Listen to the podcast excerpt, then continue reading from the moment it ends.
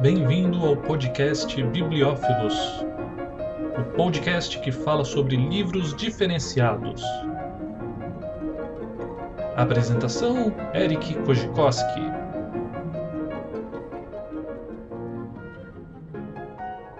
Vamos falar de um grande clássico mundial escrito por Júlio Verne, né? O clássico é Volta ao Mundo em 80 Dias, é um livro bastante conhecido por todos. Aqui vocês estão vendo a versão do Kindle em inglês. Essa versão está disponibilizada gratuitamente, junto com mais algumas 40 ou 50 obras também em inglês de grandes clássicos. Não precisa ter o Kindle Unlimited assinado. Vocês podem acessar pelo site procurem lá em inglês que vocês vão começar a localizar diversos títulos com capas parecidas com essa, tá? Bom, o livro classificado como um romance de aventura, é uma obra de ficção. É, tem aproximadamente 240 páginas, divididas em 37 capítulos. Nos traz três personagens, eu vou falar sobre três personagens principais. Um é o inglês Phileas Fogg, é o principal, né? É, inglês bastante tradicional, gentleman, com uma certa quantia em dinheiro, muito pontual. É um personagem bastante enigmático, embora ele seja o principal. Ao longo de todo o livro a gente ainda percebe que tem algum alguma coisa ali que a gente não consegue descobrir o que, que é, devido a toda a sua aparência bem séria e de não conversar muito. Temos também o francês Passepartout, que é o criado, que recém-contratado pelo inglês para auxiliá-lo nas tarefas domésticas e que irá acompanhá-lo nessa volta ao mundo em 80 dias. E o nosso terceiro personagem também importante é o um inglês também, detetive, que se chama Fix. Ele começa a aventura localizado no canal de Suez. Né? Eu já vou falar um pouquinho mais sobre ele. A história do livro traz uma aposta que foi acordada entre o Phileas Fogg e alguns outros colegas dele lá de um clube que ele frequentava a respeito de ele conseguir dar a volta ao mundo em 80 dias.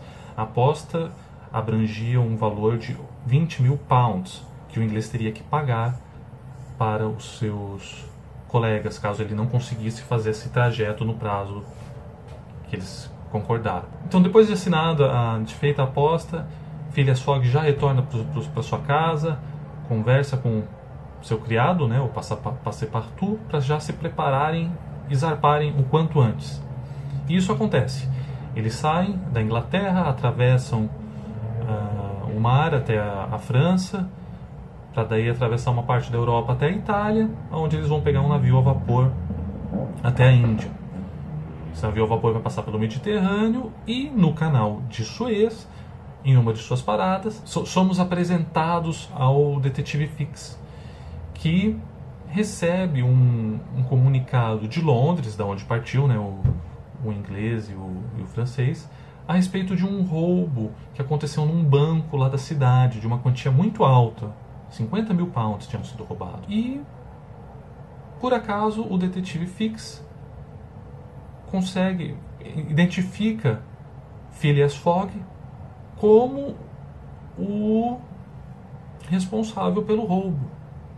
Então parte também em perseguição a Phileas Fogg, porque ele não conseguiria prendê-lo de imediato, tinha que ter um mandato de prisão e tudo mais. Então ele não consegue prendê-lo ali no canal de Suez, mas resolve persegui-lo ao longo, ao redor do mundo para prender. Phileas Fogg sai de, de, do canal de Suez, parte para a Índia com o detetive Fix no seu encalço. Na Índia acontecem alguns, algumas outras histórias bastante bacanas, porque eles atravessam, atravessam uma parte da Índia por trem e uma outra parte que vocês vão ter que descobrir lendo o livro, eu não vou falar, para daí chegar num outro, do outro lado da Índia e pegar um novo vapio, é, navio a vapor que vai em direção a, a China, Hong Kong, depois passa pelo Japão, acontecem também alguns fatos inusitados nessas, nessas localidades. Depois eles conseguem atravessar o, o Oceano Atlântico para chegar nos Estados Unidos, onde também vão atravessar por trem todos os Estados Unidos,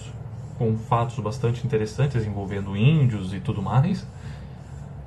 Chegando na costa leste dos Estados Unidos, em Nova York, eles vão ter que pegar um navio também para atravessar o Oceano Atlântico e chegar de volta à Inglaterra. E é aí que está o X da questão, o final do livro, quando eles chegam na Inglaterra, o que, que acontece? Eles conseguiram chegar no prazo ou não? O que mais aconteceu? Tem um outro personagem, uma outra personagem também no livro, que eu não vou falar muito, mas ela estará presente e a história é bastante bacana. As notas que eu dei em relação à dificuldade da leitura, como eu li em inglês e esse inglês não, não era um inglês fácil, tinha muitas palavras que não são muito usuais. Eu estou dando três estrelas de cinco na dificuldade para leitura. Em relação ao conhecimento, estou dando quatro estrelas em 5. Tem algumas coisas aí que. E por ser um clássico, ele tem que ter uma. tem que ser considerado né, em relação ao conhecimento. E a nota final de entretenimento. Também estou dando 4 estrelas de 5. É um livro legal, mas não é aquela coisa fantástica, não sei o que. Mas é legal, eu acho que vale a leitura. A nota final ficou 4 estrelas de 5. Recomendo, é um clássico, boa leitura e até mais.